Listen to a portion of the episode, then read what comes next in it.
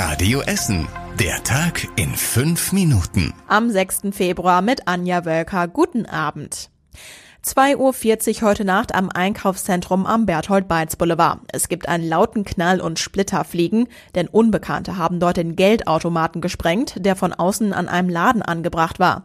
Kurz danach ist ein dunkles Auto sehr schnell weggefahren. Polizisten haben es erst noch auf der Gladbecker Straße verfolgt, mussten die Verfolgung dann aber abbrechen. Das Auto ist Richtung Norden gefahren und dann nach Bottrop oder auf die A42, sagt die Polizei. Nach der Sprengung sah es rund um den Automaten der Sparkasse aus wie auf einem Schlachtfeld. Jetzt klafft dort ein riesiges Loch. Die Polizei hofft auf Hinweise von Essnern, die heute Nacht etwas beobachtet haben könnten. Klar ist, der Automat wurde mit Hilfe einer Gasflasche gesprengt. Unklar ist, ob die Sprenger tatsächlich Beute gemacht haben.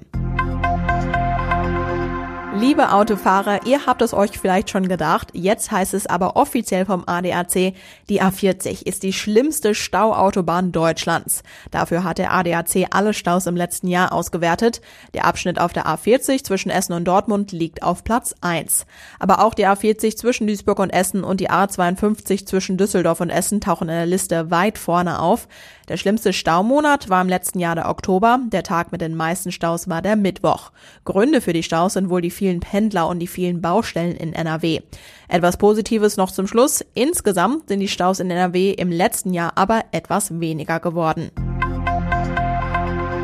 Beschimpfungen, aggressives Hupen und teilweise gefährliche Überholmanöver. Seit einer Woche gilt auf der Alfredstraße zwischen der Berthold- und Volkwangstraße Tempo 30.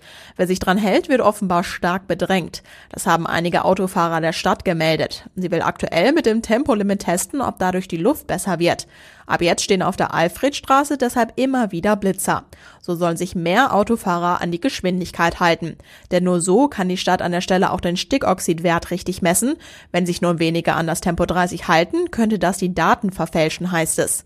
Der Tempo 30 Test dauert noch zwei Wochen. So lange soll auf der Alfredstraße auch noch geblitzt werden. Ist es eine 5-Zentner-Bombe, eine 10-Zentner-Bombe oder doch nur eine Badewanne? Im Grugerpark in Rüttenscheid wird gerade nach einer möglichen Bombe gesucht. Seit einer Woche laufen neben dem Gebäude der Grugerparkverwaltung Sondierungsarbeiten. Und dabei hat es offenbar gepiepst. Das heißt, irgendwas Metallenes liegt im Boden. Aktuell laufen auch schon die ersten Gespräche mit dem Entschärfer, Feuerwehr und Rettungsdiensten, denn auch die Uniklinik läge im betroffenen Bereich. Das Krankenhaus ist auch schon informiert. Zum Schutz der Klinik müssten dort mit Wasser gefüllte für Container aufgestellt werden. Zur Sicherheit bleibt am Montag deshalb auch die Kita der Klinik und zumindest am Morgen auch der komplette Grugerpark geschlossen. Die Blätter an den Bäumen sehen. Fast jeder fünfte Viertklässler bei uns in Essen kann das anscheinend nicht. Das hat die Verkehrswacht bei ihrem jährlichen Sehtest festgestellt. Die Kinder selbst können meistens nicht selbst einschätzen, wie gut sie sehen. Darauf müssen Eltern und Lehrer besonders achten. Offenbar funktioniert das aber immer schlechter. Denn so schlecht waren die Ergebnisse seit fünf Jahren nicht mehr. An einer Schule im Norden konnte sogar fast jedes zweite Kind nicht gut sehen. An einer Schule in Rüttenscheid war dagegen alles in Ordnung. Grund für die schlechteren Augen der Kinder sollen vor allem Handys und Computerbildschirme sein. Noch eine Nachricht für alle Bahnfahrer. In zwei Wochen wird die Bahnstrecke zwischen Essen und Dortmund komplett gesperrt. Die Bahn tauscht an einem Wochenende in Dortmund die Schienen aus. Der RE1 hält dann nicht am Hauptbahnhof, sondern wird über Altenessen umgeleitet. Der RE6 fällt komplett aus. Der RE11 wird über die S-Bahn-Strecke umgeleitet und auch die Fernzüge fahren teilweise nicht über Essen.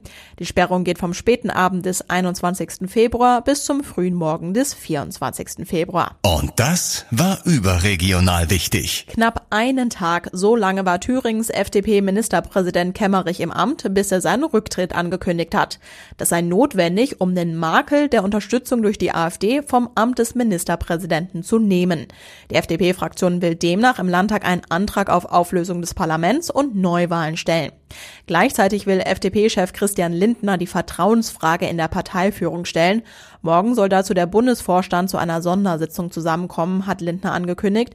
Er wolle sich der Legitimation des Führungsgremiums versichern, sagte Lindner. Und zum Schluss der Blick aufs Wetter. Morgen ist es sonnig und trocken, die Temperaturen steigen auf 9 Grad. Die nächsten aktuellen Nachrichten bei uns aus Essen gibt's morgen früh ab 6 Uhr bei Radio Essen im Programm. Euch einen schönen Abend und eine angenehme Nacht. Bis morgen.